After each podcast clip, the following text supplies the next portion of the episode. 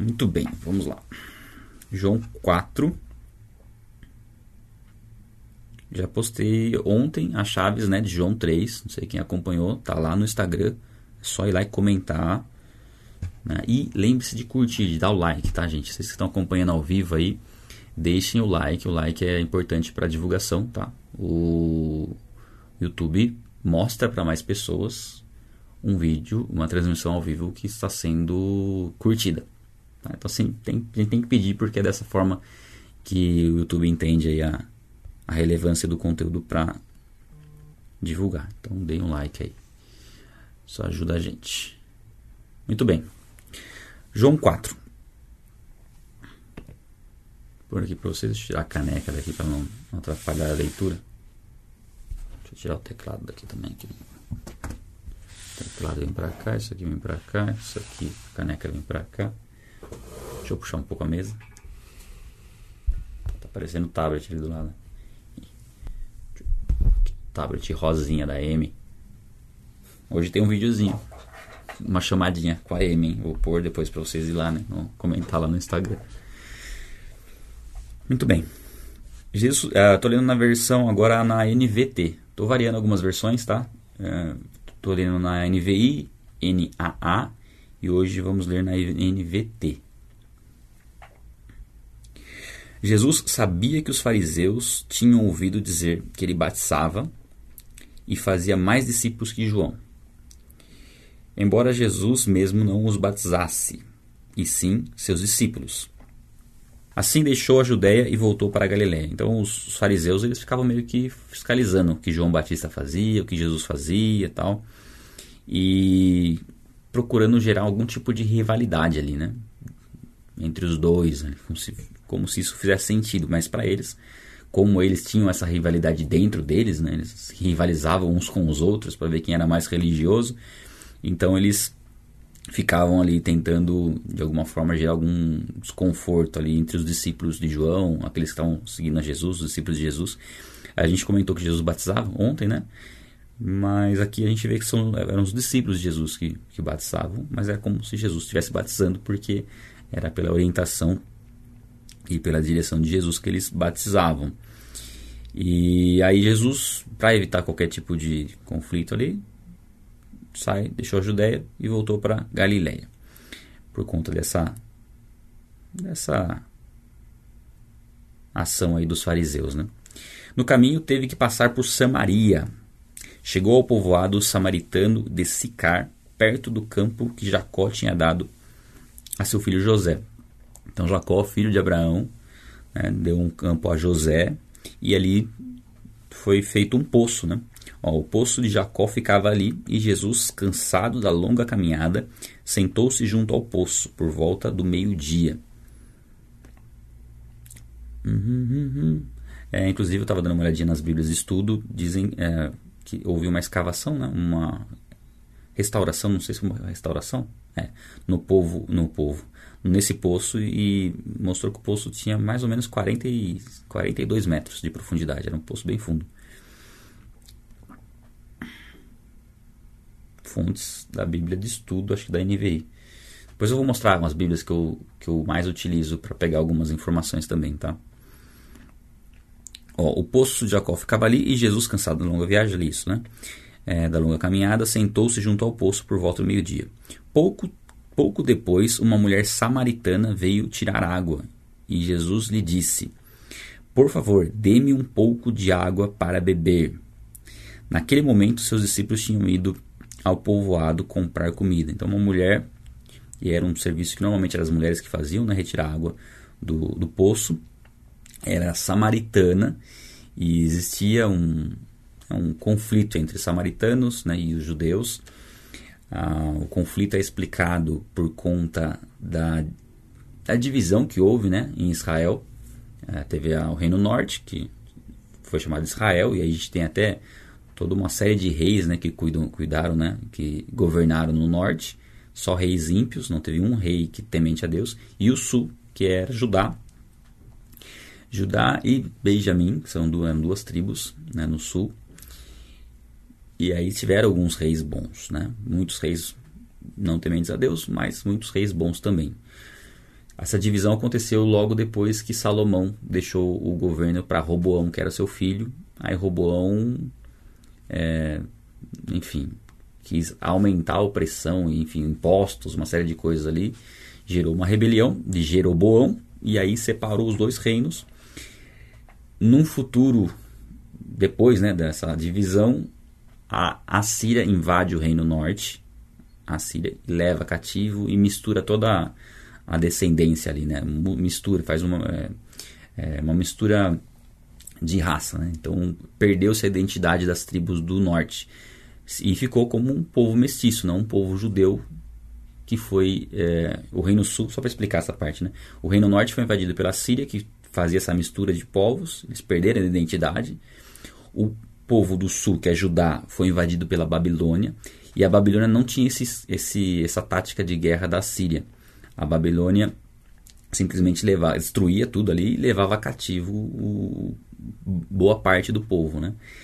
E quando o povo voltava, o povo sabia ainda de que tribo eles eram. Então o povo sul do, de Judá não se misturou com outros povos. O norte se misturou, por isso que existia essa, esse preconceito com o povo do norte, que era considerado como um povo mestiço. E a capital era Samaria.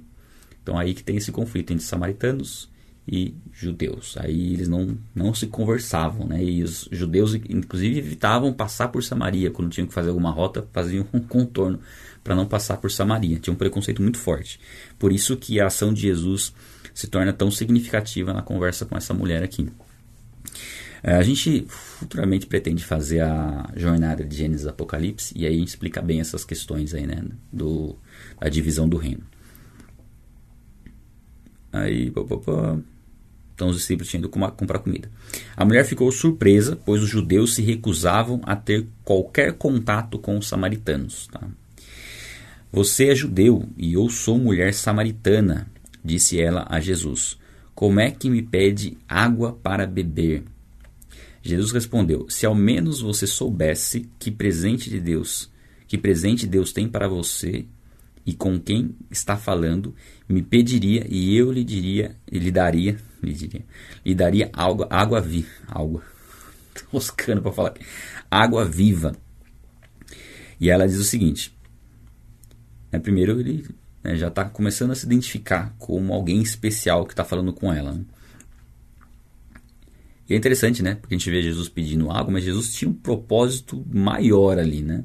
Ele inicia uma conversa para falar algo para ela, né? para começar a conversar com ela, porque ele tinha uma obra grandiosa para fazer na vida dela. E é interessante ele, ele iniciar por esse pedido da água e depois contextualizar com a água viva, né? Que é, a, que é o espírito. Ó, mas você não tem corda nem balde, ela fala para ele. E aí que a gente comentou, né? Era um poço bem fundo, quase praticamente uns 40 metros, né?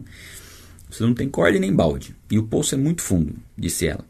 De onde tiraria essa água viva? Então ela não compreende ainda aquilo que Jesus está querendo dizer.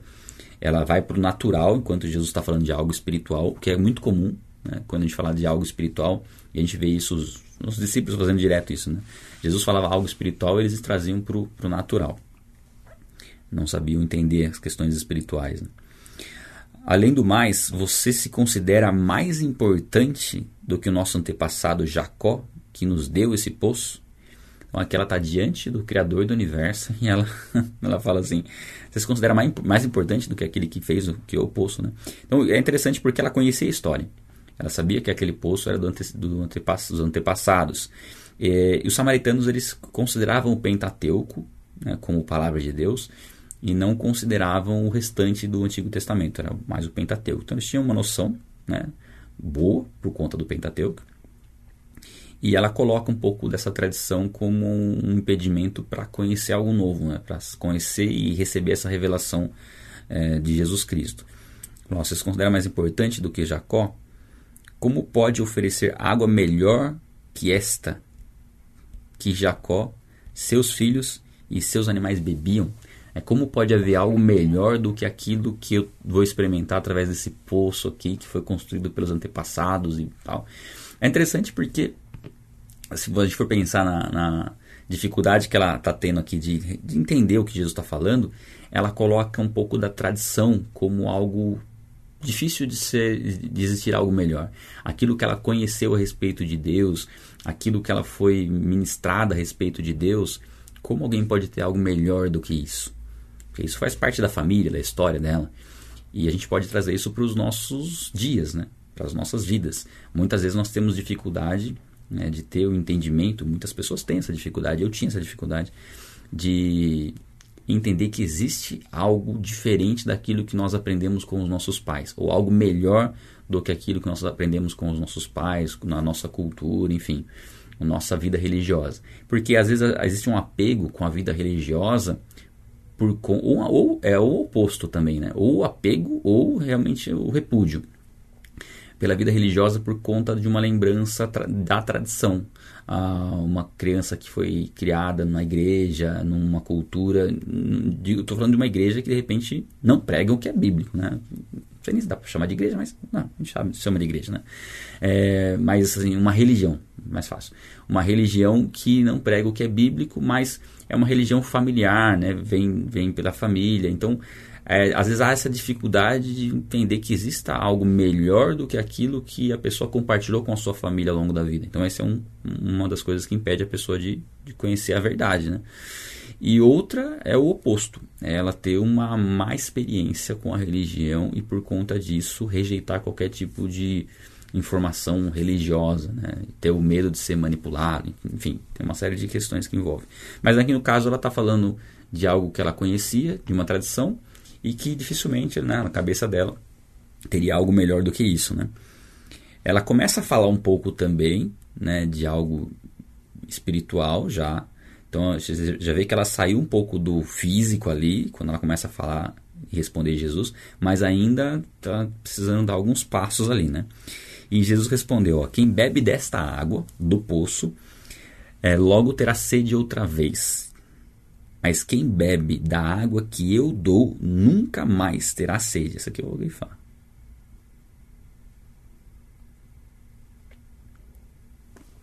ela se torna uma fonte que brota dentro dele e lhe dá a vida eterna. Em outras versões diz que jorra, né? uma água que jorra. E é interessante porque ele fala o seguinte. Ó, eu vou grifar o de cima também, né? Primeiro que Jesus fala que quem bebe dessa água logo terá sede outra vez. Isso aqui representa muito a, o prazer que o mundo oferece. É, o mundo sacia muitos prazeres né, e proporciona muitos prazeres para nós, né, para nossa carne. Só que exige cada vez mais, né? É um pouco do que fala em Provérbios também, que quando você adquire riquezas, elas batem asas e voam. Ou seja, você anseia muito por algo, quando você conquista aquilo que você ansiou tanto, ah, já não tem mais aquele desejo por aquilo, já está tá querendo algo novo. Né? Um, sei lá, você pode pensar no bem material, um celular, por exemplo, ou um carro, ou uma casa, ou mesmo uma casa. Né? Aquilo vai gerar uma alegria muito grande por, por uma conquista e, e muitas coisas que nós conquistamos em Deus devem ser motivo de alegria mas nós percebemos que se a alegria está naquilo, ela passa. É, muitas vezes nós condicionamos o nosso serviço a Deus com coisas que nós iremos receber ainda. Não, quando eu tiver fizer isso, eu vou estar plenamente feliz. Quando eu alcançar tal objetivo, eu vou estar plenamente feliz. Então a gente vai jogando no, é, é, conquistas, né, para poder se sentir feliz, realizado, cumprindo o propósito. Quando na verdade essas conquistas nada mais são do que coisas passageiras, né? São é, sedes que serão saciadas, mas depois a gente vai voltar a ter sede. Então, no mundo, nada nos, nos satisfaz, não tem como. Por mais próspera que uma pessoa seja, mais próspera eu digo no sentido, no sentido não bíblico, né? no sentido mundano, que é rico, né? que é ter dinheiro, no sentido do mundo. No sentido bíblico, prosperidade não está relacionada a dinheiro. É, acaba tendo, às vezes, como consequência o dinheiro, mas não está relacionado ao dinheiro. É, a prosperidade no mundo, aos olhos do mundo, é sucesso e dinheiro. E sucesso e dinheiro, eles suprem uma, uma sede, né? Que logo depois precisa é, é, volta, né? A sede volta, porque aquilo não, não completa, não preenche. Então aquele Jesus está falando isso. Quem bebe dessa água vai ter sede, mas a água que eu dou quem bebe dessa água nunca mais terá sede, que é a salvação, que é o Espírito Santo, que é a vida eterna.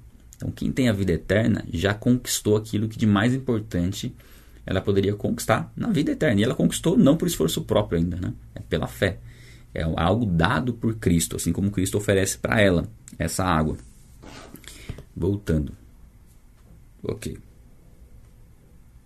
E aí ele diz o seguinte, que essa água se torna uma fonte que, né, que jorra, que brota de dentro, ou seja, não somente nós seremos saciados da nossa sede por completo, como vamos poder transbordar sobre outras vidas e outras pessoas serão saciadas dessa sede e nunca mais terão sede e transbordarão sobre outras vidas. Então essa é a expansão do evangelho. Né? Que a gente está vendo Jesus pregando o evangelho para uma mulher samaritana e onde o evangelho chegou hoje? Chegou sobre nós e através de nós está alcançando mais outras vidas e vai alcançar outras vidas através de você, através daquilo que Deus vai fazer na sua vida. Então veja como o que Jesus falou para essa mulher serve para nós e o que nós estamos fazendo aqui é consequência desse jorrar aqui da água viva através de pessoas que Jesus tocou quando ele esteve na terra. Os discípulos, aí os discípulos formaram outros discípulos e nós hoje somos discípulos de Cristo. Somos chamados para sermos discípulos de Cristo, que seguem a Cristo e que alcançam outras vidas para o reino. Aí seguindo, por favor, Senhor, dê-me dessa água. Aí ela fala, bom, então essa água eu quero. Se é uma água que eu nunca mais vou ter sede, e aí ela já começa a perceber bem a questão espiritual. É, você vê que é, é gradual a transição do entendimento dela, do natural ali, para o espiritual. Aí ela já quer água. Aí, aí ó, assim eu nunca mais terei sede, nem precisarei vir aqui tirar água. Aí parece que ela voltou um pouco pro natural, né? tipo assim, ela ia precisar voltar lá tirar água para saciar o, a, o, natural, né? A sede natural. É interessante, né? ela vai oscilando entre entender espiritualmente e não entender espiritualmente. Né? Vá buscar seu marido, disse Jesus. Aí Jesus entra num ponto aqui que é um ponto chave naquele que quer desfrutar da água viva do Espírito, que é confrontar os seus pecados, que é reconhecer os seus pecados, reconhecer que carece realmente dessa água viva, né? E ela respondeu: Não tenho marido, respondeu a mulher. Jesus disse: É verdade, você não tem marido, pois teve cinco maridos e o que e não é casada com o homem com que vive agora. Certamente você disse a verdade. Então é interessante porque Jesus fala em relação chama o marido, né? Mas você vê que Jesus ele é sempre intencional para que a própria pessoa é, é, Jesus é muito sábio, né? O homem mais sábio que já, já viveu na Terra foi, foi Jesus, né? mais do que Salomão, inclusive. E você vê como Jesus abordava e falava e como ele era intencional naquilo que ele queria despertar na pessoa. Você vê que ele inicia uma conversa pedindo água e aqui ele pergunta do marido por já conhecer todo o contexto, mas para que ela se abrisse nesse sentido, né? Para que ela se abrisse e contasse, ficasse evidente a dificuldade que ela vivia, o pecado que ela vivia, porque Primeiro que ela fala que não tem marido, ela respondeu corretamente, e Jesus fala, já mostra que conhecia a respeito da vida dela de maneira completa, né? Sabia que ela já teve cinco maridos e que o que ela estava agora, ela não, não tinha oficializado o, o relacionamento com ele. Né? Aí ela diz assim, ah, o Senhor deve ser profeta, disse a mulher. Então ela já entende que ele tinha um conhecimento além do natural, não tinha como ele ter essa informação de ninguém, né? Que provavelmente era algo que ela não não compartilhava com ninguém. Então diga-me, por que os judeus insistem. Ah, ela meio que muda de assunto aqui, né? Por que os judeus insistem que Jerusalém é o único lugar de adoração, enquanto nós, os samaritanos, afirmamos que é no Monte Gerizim, onde nossos antepassados adoraram? Então ela está falando aqui, tá, como havia essa divisão né, entre judeus e samaritanos, os samaritanos procuraram locais né, sagrados, no sentido assim que houveram, houve alguma história ali, ou com Moisés, ou com os patriarcas, para adorar Deus, é, não ter como adorar Deus e não ter necessariamente que ir para Jerusalém. Né? Jesus respondeu: Creia em mim, mulher, está chegando a hora em que já não importará se você adora o Pai, nem neste monte ou em Jerusalém. Vocês, samaritanos, sabem muito pouco a respeito daquele a quem adoram. Né? Algumas versões falam que vocês adoram aqueles que, você, aquele que vocês não conhecem. Nós adoramos com conhecimento, pois a salvação veio por meio dos judeus. Então aqui, eu vou grifar também. Então não importa aqui, Jesus diz o seguinte: não importa é, o local físico onde você adora a Deus. O que vai, o que passa a importar, né, aqui que Jesus está falando, a partir do momento em que Jesus veio, o que passa a importar é a adoração dentro de nós. É reconhecer a Cristo como nosso Senhor, ter a habitação do Espírito Santo. Nós nos tornamos templo do Espírito Santo, já não é mais um local onde Deus se manifesta, um local físico. Deus se manifesta em nós e quando nós estamos em comunhão com os irmãos, também Deus se manifesta na comunhão. De dois ou mais estiverem, ali estarei. Há a manifestação de Deus na comunhão que acontece na igreja, mas não é o prédio físico da igreja que recebe essa adoração, é a comunhão dos irmãos. Então aqui Jesus está falando, ó, não, não há mais um lugar físico, é algo dentro de nós. Aí ele, ele diz o seguinte: ó, vocês pouco sabem a respeito, ou não conhecem a respeito. Outras versões dizem não conhecem a respeito. A gente pode até ir para uma outra versão aqui para variar um pouquinho. Ó. Vamos pegar aqui a, a NAA. Estamos no.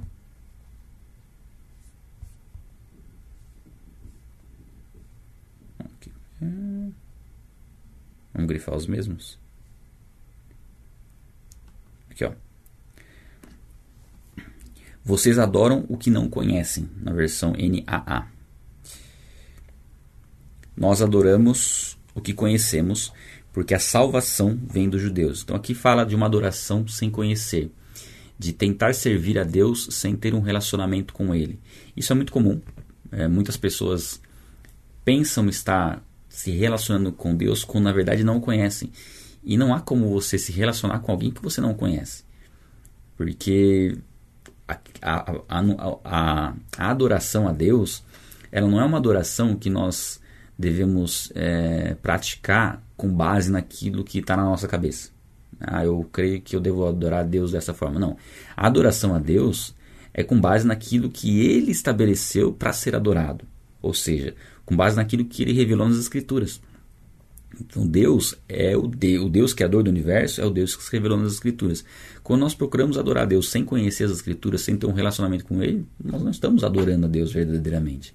A gente vê alguns exemplos disso, um exemplo bem clássico disso, nós fizemos a leitura de Atos, é o exemplo de Cornélio. Cornélio era um homem temente a Deus, que dava esmolas, que ajudava as pessoas, que orava, mas não tinha salvação. Tanto não tinha salvação que Deus deu um sonho para ele, mandar chamar Pedro. Pedro vai lá, prega o evangelho, ele e a família se convertem. Aí sim, eles recebem essa água viva, que é a habitação do Espírito Santo, e aí sim passam a ter um relacionamento verdadeiro com Deus. Então aqui Jesus está falando, ó, vocês adoram o que vocês não conhecem. É preciso conhecer a Deus para poder adorá-lo. Por isso que o conhecimento bíblico é essencial. Não adianta falar, eu, eu amo a Deus, tá? Mas qual Deus se você não, não conhece Ele? Né? Qual é o seu conceito de Deus? É um Deus que você criou da sua cabeça? Ou é o Deus que se revelou na Bíblia? O Deus que se revelou na Bíblia é Jesus Cristo. É o Deus Filho que se fez carne, que deve ser adorado, é o Deus Pai, é o Espírito Santo, né, a Trindade. A gente depois pode entrar de maneira mais profunda nessa questão. São três pessoas, um único ser que deve ser adorado da forma como ele se revela. Essa é a revelação bíblica a respeito de Deus. Né? E aqui a gente vê que Jesus dá esse toque para ela e ele fala que nós adoramos o que conhecemos. Né? A salvação vem dos judeus, ou seja, a, todas as promessas vieram para os judeus e Jesus veio dos judeus. Então, quando fala que a salvação veio por meio dos judeus, é principalmente em relação a isso, a vinda de Jesus Cristo. Mas a salvação veio para todos os povos, né? A gente vai ver inclusive no, nesse próprio diálogo aqui depois a gente percebe isso.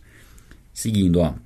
Mas vem a hora, já chegou, em que os verdadeiros adoradores adorarão o Pai em espírito e em verdade.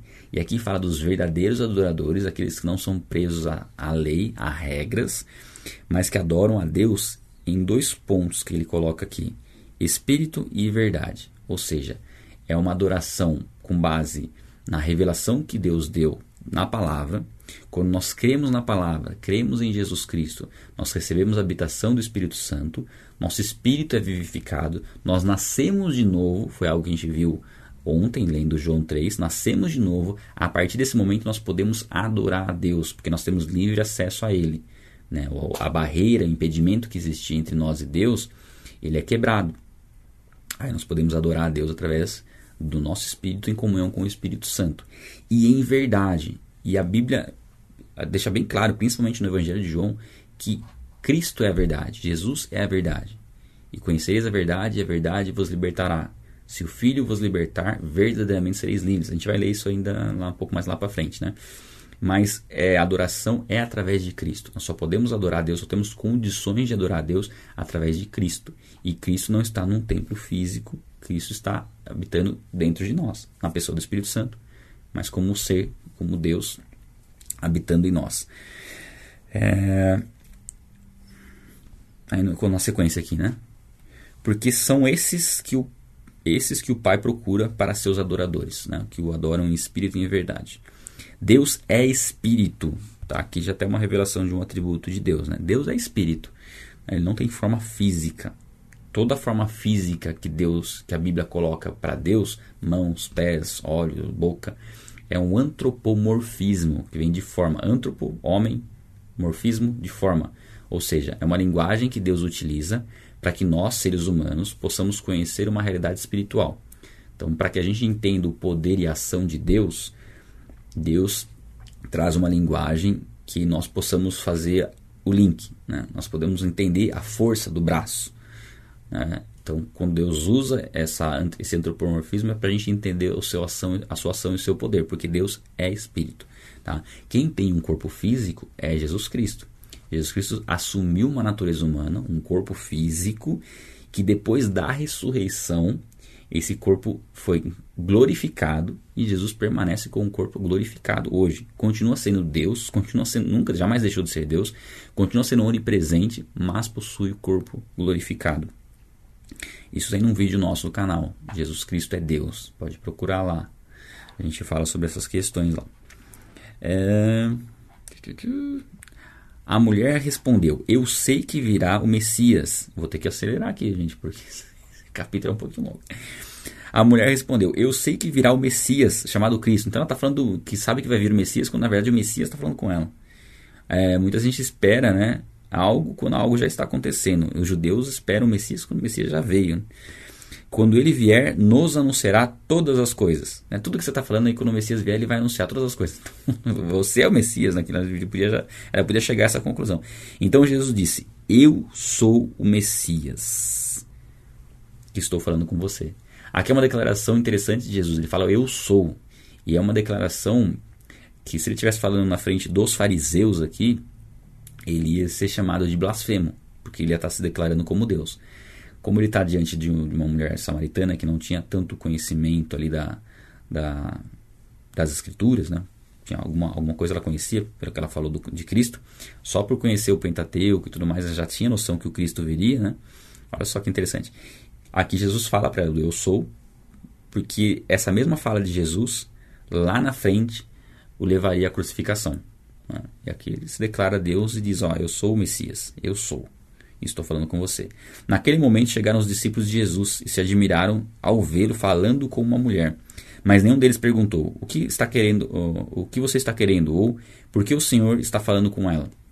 Eles não questionaram, apesar de ficarem surpresos, né, de Jesus conversando com uma samaritana, mulher, já era algo difícil, assim, não comum para a época, um homem falar com uma mulher sem conhecê-la, e ainda mais sa samaritana. Né? Então, mas eles sabiam, já, já entendiam quem era Jesus e sabiam se ele estava fazendo aquilo porque tinha um propósito. Basicamente é isso. É, eu acho que é interessante isso também, né? A gente sempre, ó, cada versículo a gente tira um ensinamento.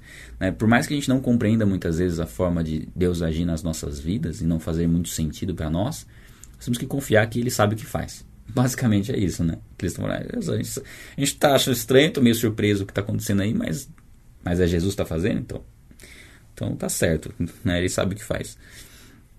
É, quanto à mulher, deixou o seu cântaro e foi à cidade e ao povo e disse: Venham comigo e vejam um homem que me disse tudo que tem, que, tudo que já fiz, né? Até dar uma exagerada aqui, né? Não seria ele acaso o Cristo? Então ela não estava convencida ainda, né, de maneira plena, mas mesmo, mesmo sem estar convencida de maneira plena, ela quer mostrar para outras pessoas por conta daquilo que Cristo revelou para ela. Né? Então saíram da cidade e foram até onde Jesus estava, os samaritanos. Né? Enquanto isso, os discípulos pediam a Jesus, dizendo: Mestre, coma. Mas ele lhes disse: Tenho para comer uma comida que vocês não conhecem. Então os discípulos começaram a dizer entre si: Será que alguém trouxe alguma coisa para ele comer? Né? Algo para ele comer? É aí aquilo que a gente comentou um pouquinho. Né? Os discípulos sempre iam para o natural. Nunca, entendi, nunca entendiam de primeira a, o, o que havia de espiritual nas falas de Jesus. Traziam para o natural. A gente, Jesus fala, ah, tem algo para comer que vocês não conhecem. Aí eles falam assim, ah, será que alguém trouxe alguma coisa para comer? Até meio engraçado, né? Mas aqui, Jesus está falando de um alimento espiritual, né? Eu vou até ler o contexto aqui, fica mais fácil. Ó, Jesus declarou, a minha comida consiste em fazer a vontade daquele que me enviou e realizar a sua obra. É, vamos grifar isso aqui também. Ó, Jesus declarou: A minha comida consiste em fazer a vontade daquele que me enviou e realizar a sua obra. Jesus está dizendo aqui que a satisfação dele daquilo que é essencial, porque quando a gente pensa em comida, o alimento é essencial para a vida. Né? O ar, a água, a luz e o alimento. E você vê que o Espírito Santo representa tudo isso, né? Enfim, aqui Jesus está falando que o alimento que o satisfaz é fazer a vontade de Deus. Ele estava dizendo que o fato dele estar ministrando para essa mulher, né, falando do reino para ela, era aquilo que trazia satisfação ao ponto dele nem precisar comer o alimento físico, por estar fazendo a vontade de Deus. E eu creio que isso tem que mover os nossos corações, né? E e servir como um exemplo. Né? Nossa, satis, nossa satisfação tem que, tá, tem que estar em satisfazer a vontade de Deus. Nossa maior necessidade de vida tem que estar nisso. Né? A nossa alegria tem que estar em fazer a vontade de Deus. E aqui Jesus coloca né, que Deus o enviou para realizar uma obra, assim como Deus nos enviou para realizar uma obra. Deus enviou, trouxe você à terra, trouxe você à existência para realizar uma obra através da sua vida. E essa obra, ela só vai ser realizada se você se dispor a ser trabalhado por Deus, ou trabalhada por Deus. Aqui a gente vê que para que essa mulher tivesse esse acesso a esse conhecimento, ela teve que reconhecer o próprio erro e reconhecer o seu próprio pecado. Enquanto nós achamos que nós somos pessoas justas demais, que não carecemos de redenção, fica impossível Deus atuar no nosso coração, nos transformar e cumprir seu propósito em nós. A partir do momento que nós reconhecemos as nossas falhas, o nosso pecado e como nós carecemos dessa misericórdia de Deus, aí sim nós estamos prontos para receber né, aquilo que Deus tem para nós, essa água viva que Jesus tem para derramar sobre nós, e a partir desse momento poder transbordar sobre outras vidas e poder cumprir o propósito e aí sim ter a nossa verdadeira satisfação em Deus. Porque para e pensa, é, quando a gente fala do jejum, por exemplo, o jejum é, é você afligir o seu corpo, né, a sua alma, o seu corpo, com algo que é essencial, comer. E quando você fica sem se alimentar, é, falando na questão física, tudo perde a graça. Você está com fome, não adianta você. Ah, vou sentar, descansar um pouquinho. Não, estou com fome, preciso comer. Então a alimentação é, um, é uma questão essencial do ser humano. E aqui a gente vê que quando Jesus fala da vontade de Deus, é como se você fizesse aquilo que é essencial primeiro, que é a vontade de Deus. O restante perde perde a, a importância, o valor que nós damos. Então come, a gente começa a, a a dar o devido valor às coisas, ou seja, não, não exagera no sentido de, ah, eu dependo disso, dependo daquilo. Não, nós passamos a depender de Deus e depender menos das coisas, depender da aprovação de Deus e depender menos da aprovação dos homens. Estar em Cristo é isso. Essa tem que ser a nossa satisfação. Né? E essa é a nossa satisfação quando nós passamos a obedecê-lo. Né? Ó, seguindo. Vocês não me dizem. Vocês não Dizem que ainda falta quatro meses até a colheita. Eu, porém, lhes digo: levantem os olhos e vejam os campos, pois estão maduros para a colheita. Quem colhe recebe desde já a recompensa e ajunta o seu fruto para a vida eterna, para que se alegrem ao mesmo tempo o que semeia e o que colhe. Aqui, eu vou grifar também isso aqui. Aqui Jesus fala da semeadura, fala dos campos, fala da colheita, fala das vidas que precisam ser alcançadas com o Evangelho. É isso. Vidas que precisam ser alcançadas pelo Evangelho e estão prontas para ser alcançadas. Embora a gente ache aos nossos olhos que alguma pessoa não está pronta para receber o Evangelho, sim, ela está. Né? É, o nosso papel é fazer a, é, é a colheita, né? É colher isso. E aqui ele fala: quem colhe recebe desde já a recompensa, né? Quando você colhe algo, você recebe a recompensa do fruto. É, e aqui a alegria ao que semeia e ao que colhe. E isso mostra que não, não deve haver rivalidades no reino. Porque um está semeando e o outro está colhendo. Nós estamos colhendo algo que foi semeado por outras pessoas. Enquanto outras pessoas é, estão pregando o evangelho, estão colhendo, nós podemos também estar pegando o evangelho, semeando e também colhendo, também é, trazendo a salvação para essas vidas. Aí aqui, é, aqui ele, ele segue no mesmo raciocínio. Ó. Pois no caso é verdadeiro o ditado: um é o que semeia, outro é o que colhe. Eu os enviei a colher o que vocês não semearam.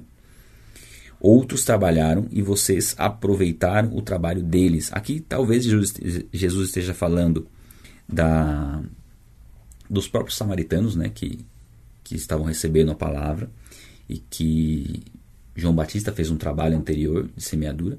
Como pode estar falando de tudo que foi feito pelos profetas né, ao longo da história. E traz um exemplo para nós que nós estamos pregando o evangelho e estamos semeando para que outros colham lá na frente, da mesma forma como nós estamos colhendo aquilo que outros plantaram lá atrás. Então essa deve, é, esse é o reino, né?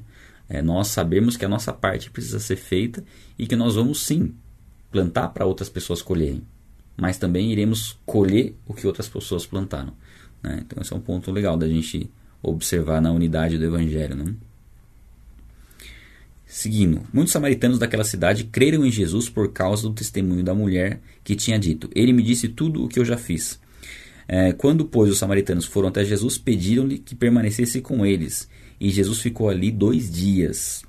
Muitos outros creram nele por causa da palavra de Jesus. E dizia e diziam à mulher. Então eles creram em Jesus, foram lá, pediram até para ele ficar, né, queriam ouvir mais dele. E olha que interessante que eles dizem para a mulher: agora não é mais por causa do que você falou que nós cremos, mas porque nós mesmos ouvimos e sabemos que este é verdadeiramente o Salvador do mundo. É muito interessante essa passagem porque mostra o seguinte: eles creram de início por conta do testemunho que a mulher deu para eles, mas depois eles, eles mesmos foram acessar a fonte e aí a convicção deles já não estava mais baseada no que a mulher falou, mas no que eles viram. Então, assim, nós se achegamos a Cristo pela pregação de uma pessoa. Mas é só um meio pelo qual nós nos, nos, nos achegamos a Cristo. Porque depois nós podemos desfrutar de um relacionamento pessoal com Jesus Cristo. Então, talvez você seja uma pessoa que está chegando a Cristo por conta das leituras que nós estamos fazendo aqui pela manhã. Pelo que você ouviu falar, enfim, pelo que você ouviu nos comentários, as pessoas falarem, e isso te levou até Cristo. Mas a partir daí, você pode desenvolver um relacionamento pessoal com Cristo né, ter o um acesso pessoal direto a ele. Né? E aqui é o que eles fazem. Eles passam a ter um relacionamento pessoal, já não dependem mais da mulher para conhecer a Cristo. Não, eles conseguem né, conversar com Cristo. Não que eles desprezariam a mulher, mas percebam que o, a fé deles já não depende do que a mulher fala, mas daquilo que eles vivem em Deus. Então, nosso, nossa fé não pode depender de pessoas. Porque o, ser humano é falho, ele pode decepcionar. Eu sou falho, eu posso errar, posso decepcionar você, mas isso não pode abalar a sua fé em Cristo, porque eu só fui um meio pelo qual você conheceu a Cristo. A partir de agora você desenvolve um relacionamento pessoal com Ele, independente de, do que vai acontecer com a minha vida. É claro que eu quero dar um bom testemunho, obviamente, permanecer em Cristo, mas ser humano é falho, pode cair, um homem pode ser usado, uma pessoa, uma mulher, um homem pode ser usado para te levar até Cristo e essa pessoa se desviar no futuro. Não significa que o que ela te ensinou é falso, é que ela não perseverou, né? É, a fé dela não estava firmada na rocha, mas ela trouxe a mensagem que te levou a Cristo e a sua responsabilidade agora é desenvolver um relacionamento com Cristo e influenciar outras pessoas a alcançarem. O que vai acontecer com essa pessoa que se desviou? Ela já não será mais um canal de bênção na vida de outras pessoas, né? E, enfim, então, ó, a nossa preocupação é essa: continuar pregando e testemunhando a respeito de Cristo. Passado dois dias, né, Jesus saiu dali e foi para a Galiléia, porque o próprio Jesus testemunhou que um profeta não tem honra na sua própria terra. Né? Mesmo não tendo honra na sua própria terra, Jesus ainda voltou lá porque algumas pessoas creram. E não importa a quantidade de pessoas. Né? O importante é saber que o evangelho deve ser pregado e uma pessoa que se converte, no futuro pode converter várias pessoas, como o caso da mulher samaritana. Né? Jesus investiu nela tempo, com paciência, foi trabalhando. Aos poucos ela foi entendendo a questão espiritual e tudo mais até o momento em que ela compartilhou aquilo que ela sabia. Aí tem um outro ensinamento, gente, que é assim: você não precisa ser um profundo conhecedor das Escrituras para pregar o Evangelho. Ela foi pregar o Evangelho e ela não tinha ainda nem. Assim, ela estava começando a crer, né? começando a entender que Jesus era o Cristo. Né? E muitas vezes nós ficamos esperando, não, quando eu fizer um curso de teologia, quando eu, fizer, eu vou pregar. Não, nós podemos pregar aquilo que nós sabemos. Porque o que nós sabemos em Cristo, em Cristo, já é assim suficiente para você sei lá, transmitir esse, esse, ensinamento a um milhão de pessoas que não conhecem o que você conhece. E eu, eu até estou falando um número baixo, acho. Deixa eu ver, um milhão. Não, acho que é alto, né? Enfim. É, vamos, vamos, vamos, reduzir baixo aí. Pelo menos mil pessoas não conhecem o que você conhece. O pouco que você já conhece com Deus. Depois a gente pode pensar num, num número exato nesse sentido, mas pelo menos mil pessoas aí não, você tem a ensinar com aquilo que você aprendeu em Deus. E quanto mais você vai se aprofundando, com certeza você vai poder falar mais. Mas não dependa de aprender mais para falar. Já comece a ensinar desde o início. Porque quando você ensina, você aprende.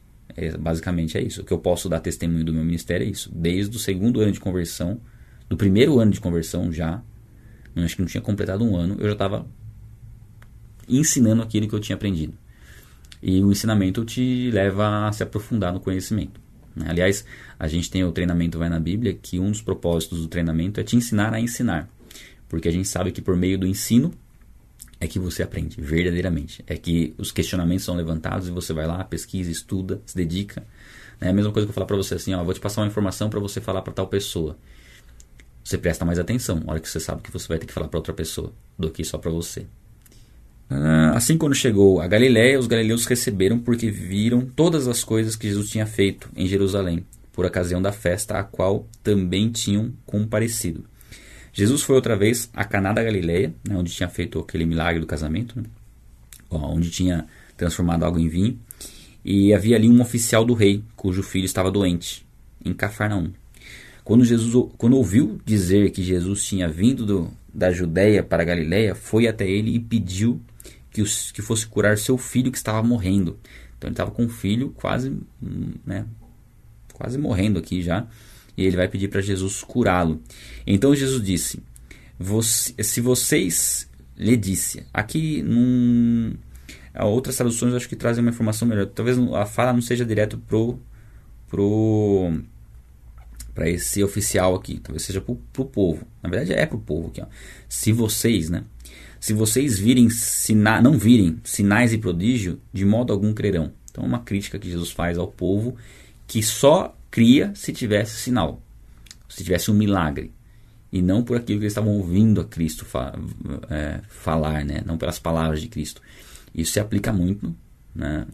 no contexto atual, porque muitas pessoas querem ver algo acontecer sobrenatural para crer. Não, eu creio em Deus, mas eu, Deus precisa resolver isso aqui para mim. Precisa fazer, se Deus fizer isso aqui, eu creio. Então é condicionando a fé a alguma coisa que a pessoa vai ver. Quando na verdade a fé é você crer para ver, não ver para crer.